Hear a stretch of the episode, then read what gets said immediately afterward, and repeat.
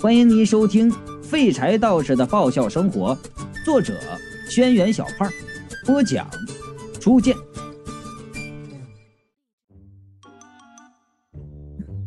我三娘儿嘴角一弯呢，小马哥，你真会开玩笑。我像是会做饭的人吗？说话间呢，却看见云美端了一盘土豆炖牛肉就出来了。然后就笑道：“哼我今天出门，见到外面有卖牛肉的，就顺便买了一点儿。”哦，三娘走过去，我听说了，就是那头没了头的牛肉吧？昨天刚死，肉还新鲜。三娘说完了，夹了一片牛肉放进嘴里，哎，弯起眼睛看着云美，嗯。手艺不错，云美做饭的手艺的确是了得。一顿饭吃的雷迪嘎嘎是红光满面，心满意足的就瘫在椅子上打着饱嗝。吃过了饭，云美又主动收拾了碗碟听着厨房哗啦啦的水声，我忽然泛起了一种家的感觉。哎呀，真是上得厅堂，下得厨房啊！这样的女人哪儿找去？看他眼睛都直了。三娘笑道：“你们人类果真是容易被外表迷惑呀。”这话听得我心里一动，还想问，却见三娘又是妩媚一笑。不过，若是你们不被外表迷惑，我们狐狸精就没有用武之地了。说完呢，他起身往屋里走，走到房门口，又扶着门口就朝我一笑，说道：“小马哥，最近不太平，你可小心着点啊。”他这似乎话里有话啊！我转头再听云美洗碗的声音，忽然觉得有些别扭，刚刚翻起的想和云美聊天的兴致也没有了。领着雷迪嘎嘎回了房。晚上，我给雷迪嘎嘎打了个地铺，他似乎从小就睡地上，哎，倒也习惯，翻了个身，马上就睡着了。谁知道睡到半夜呀，那雷迪嘎嘎忽然从地上钻了起来，我被他这一举动吓了一跳，然后就问：“哎呀，怎怎怎么了？”雷迪嘎嘎就说道：“呃，有有声音。”我仔细一听啊，果然有细碎的脚步声。我从门缝往外看，却看见穿着白底牡丹花长裙的云美一步一步的下楼，然后小心的打开了门走了出去。哎，这么晚了，他出去干什么去？雷迪嘎嘎扒着门缝看着云美走出去，打了个哈欠，跑回去接着睡了。我躺回床上，却再也睡不着了。大概过了一个小时左右，雷迪嘎嘎忽然抬起头，又望向门口。我马上竖起耳朵听，果然听到门的声音。他对这些事儿啊，倒是异常的敏感。再次扒到门口去看，却看见云美又回来了。我松了口气，刚想接着睡，忽然脑中闪过了神，觉得哪儿有不对的地方，重新凑过去看。这一次，果然看出了些端倪。与刚才出门不同，云美的衣服变了颜色。方才呀，虽然是牡丹花的颜色，在黑暗中显得有些暗沉，却能清楚的看见她的白色裙子。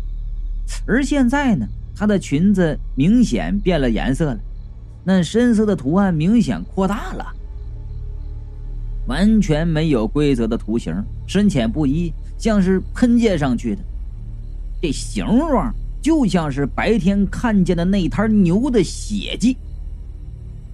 血！我脑海中是嗡的一声。云美出门到底是干什么去了？我看着云美上楼，消失在视线所及的范围。雷迪嘎嘎忽然伸手捅我，我我想尿尿。我吓了一跳啊，就说。厕所出门右转。雷迪嘎嘎开门跑了出去，我坐着想了半天，心道：这样想没完没了，不如明天直接就问他。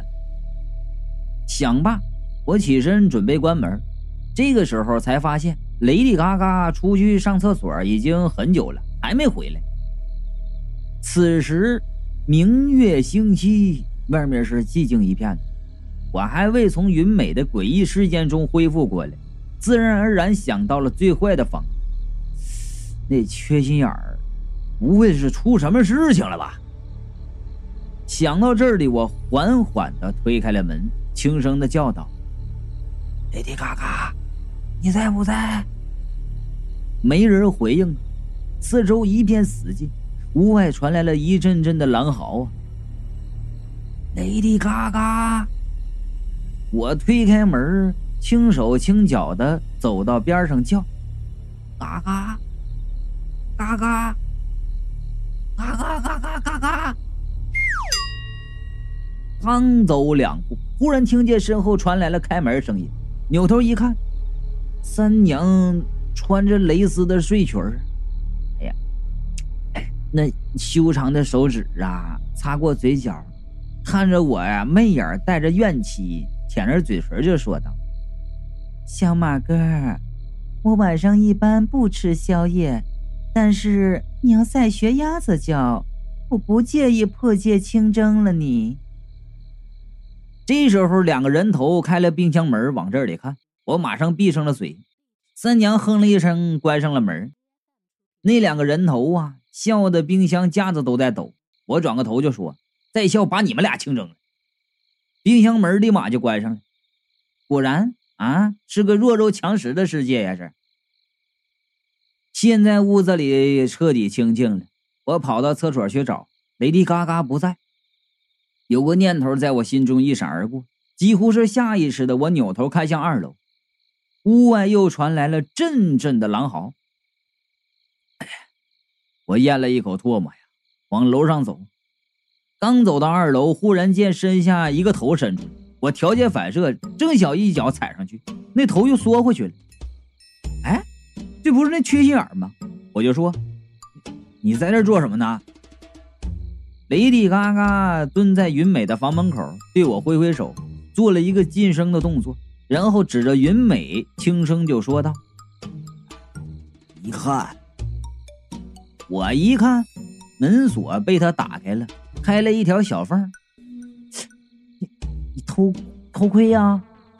我伸手拍缺心眼的头。有什么好看的？回回睡觉去去。缺心眼就说了：“哦，好看，那女的在脱衣服呢。”我就说了：“你看，真没素质啊，这能随便看吗？”然后蹲下来，把眼睛凑到门缝上。哼 云美果然没睡觉，背对着我站着，正在脱裙子呢。哎，她呀，只开了床头灯。屋内的灯光异常的昏暗，但这女人的皮肤却嫩得像能滴出水似的。裙子只拉开了拉链，就顺着身上啊又滑下去了。云伟脱了裙子，又去脱内衣，几分钟下来呢，哎，已经背着我脱得光溜溜的了，浑身上下是一丝不挂的啊，窈窕的曲线是。一览无遗。雷迪嘎嘎说的没错啊，果真挺好看的。我是心情澎湃呀，一边偷看一边就低声的喊：“转过来，转过来，转过来呀！”雷迪嘎嘎鄙视的看了我一眼，说道：“呃，他还没脱完呢，这都都这都脱的光光的，还有啥呀？”我奇怪的望向门里去。却见云美又伸手摸向自己的头发，假假发呀！哎，你说现在很多女孩都喜欢戴假发，没想到云美那一头飘逸的长发也是假的。我正想着呀，却见云美双手成爪状抓住头发，用力向两边扯，那头皮竟然活生生的被给撕开了，露出里边模糊的血肉。我惊呆了。云梅手上动作不停，那手中的皮从脑袋扯到了胸口，所过之处血淋淋的肉和神经慢慢的出现。我张着嘴说不出来话呀，心里终于明白那天晚上那个领头的看见啥了。等皮扯完了，云美身上的肉还在随着动作抖动，她却已经变成了一个血人，那副模样没法形容啊，简直就像是打了马赛克的奥特曼似的。血人把皮扔在一旁，从那桌子上捡回来一张什么东西，拿了个针线缝补，边补啊还边拿笔细细的在那画。原来云美是个妖怪呀！这情景严重刺激我的神经，我再也受不了了，转身跑下楼，冲进三娘的房间就求救。门没关呢，我一推就进去了。三娘正背对我坐在那个床头的打坐呢，我就喊：“哎哎哎，三娘，三娘，有妖怪呀！这个妖怪，你说我呀？”随着一如既往带着笑意的娇滴滴的笑声，三娘转过头。脖子以上赫然是一个毛茸茸的狐狸头啊！接连受到这种刺激，我眼前一黑就没了知觉。再醒来呀，是在自己的房间里，雷迪嘎嘎坐在床边，旁边飘着男人头。男人头这时候就说了：“啊，米斯特玛，你昨晚晕倒在三娘的房里了。”雷迪嘎嘎把你搬回来的，你没事吧？我愣了一会儿，才想起来昨天晚上的情景，顿时两行清泪顺着眼角就往下流啊！脑子这他妈是什么运气呀？这是啊！之前一见钟情的女人是个狐狸精，之后喜欢上的又是一个披着人皮的奥特曼呢？这是。男人头叹气道。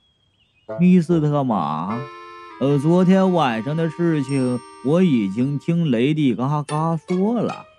我站在自己的立场，对你的遭遇深表同情。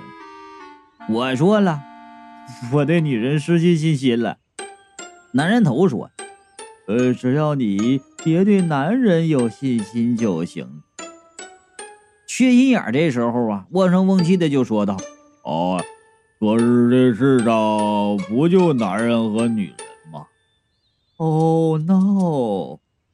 男人头摇着头说道：“还有动物呢。”沉寂了很久的貔貅忽然很激动的骂道：“滚蛋！”我心中尚存一丝希望呢，问男人头：“哎，他他应该不是个坏妖怪吧？”男人头说话很诚实，不知道，呃，只是他对我不构成任何威胁。话音未落呢，却看见狗富贵带着雾相望从门口飘进来。啊，哎，呃，雷锋同志啊，哎哎，有有件事，我想向你咨询一下。我一挥手，没空。狗富贵就说到了。哎呀，雷锋同志，别这样吧！哎，呃，花你几分钟的时间，说不定能为死者找点线索的。死者？我皱着眉头问：“什么死者？”哎呦，看来你还不知道啊！吴相望借口说道：“哎呀，昨天村子里死了一个人啊，尸体头没了，皮也被扒了。”我闻言一惊，就问：“死人了？昨天什么时候啊？”哎呀，昨天夜里。苟富贵拍着肚子思索：“呃，不，不对，不对，呃，算起来应该是今天的凌晨了。”我心里是咯噔一声，这时间和云美出去的时间差不多吻合呀，再配上那一副血裙子啊，这些话已经呼之欲出了。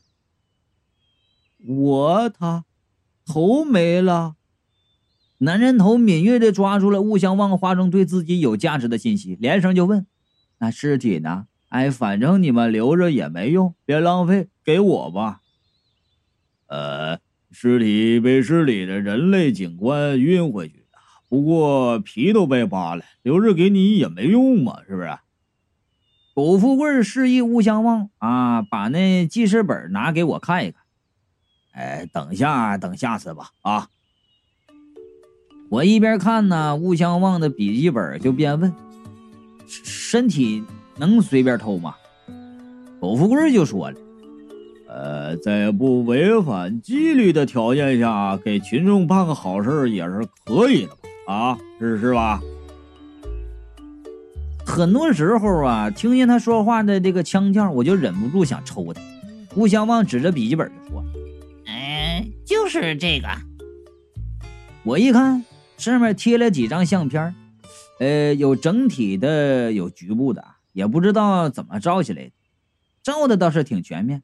若不是之前那两个人已经说过，我怎么也想不出这是个人呢？没了头的身体缩成了瞎子的形状。加上照片上看不出大小，猛的一看呢，就像是个畜生。剥皮的手法很娴熟啊，吴相望说：“整张皮剥下来的一点皮都没剩。”哎，你认得这人吗？我说了，你问我呀。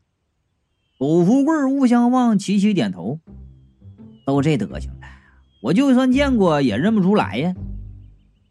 我还看着那死者的身上脂肪和血迹，想起来昨天晚上看见的人形怪物，一阵反胃。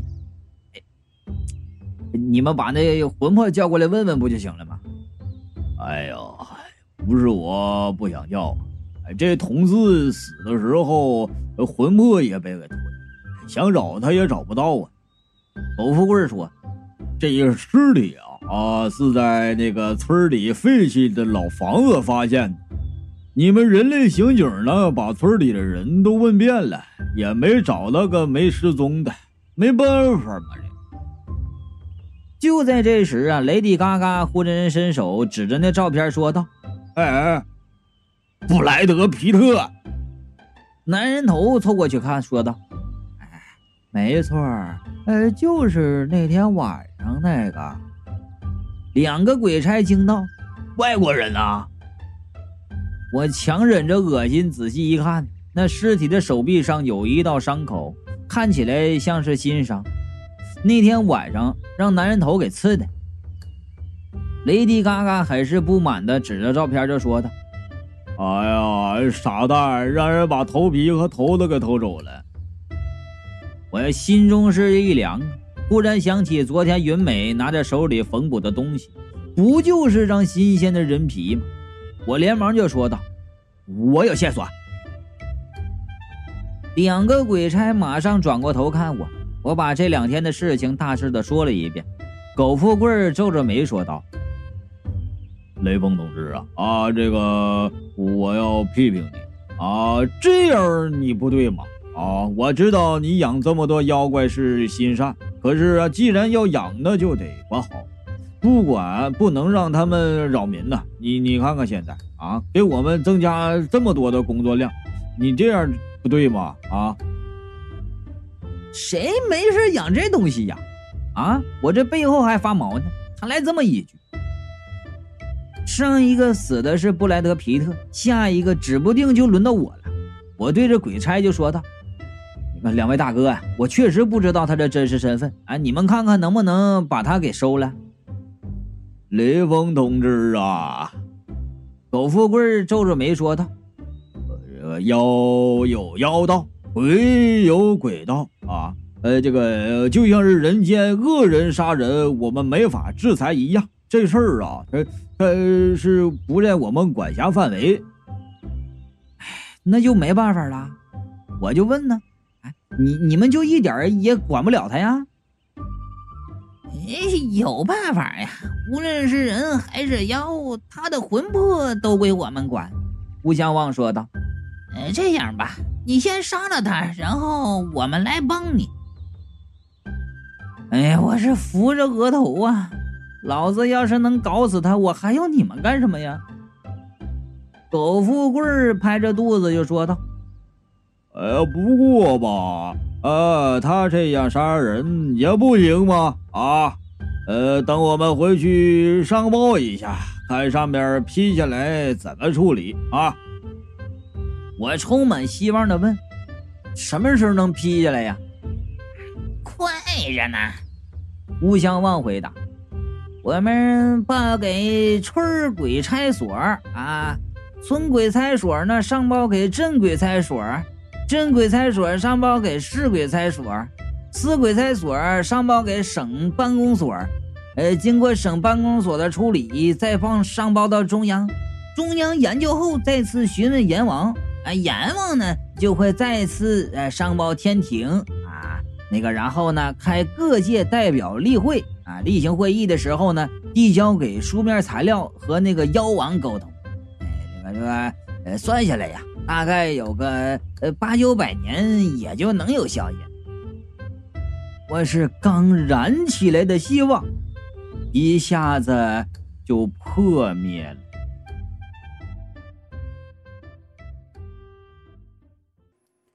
呃，这个还是老规矩，还是要感谢一下那个朋友们的赞助和支持啊。那个在这里加一则小小的广告，开心的时刻又到了。那个这个有一个朋友啊过来发这个一个小广告，就是北京他是做这个呃赛车比赛的这个，如果说对这个汽车比赛这个有兴趣的话，可以加他的微信号啊，叫呃南小宝零三个六啊，拼的啊。A n x i l b a o 零三个六啊，可以加他的这个微信啊。呃，然后呢，还要感谢一下呃冷笑的支持，感谢一下小祖宗的支持啊，感谢一下怀念曾经的你的支持，感谢这些朋友对初见的支持啊。本集播讲完毕，欲知后事如何，且听下回分解。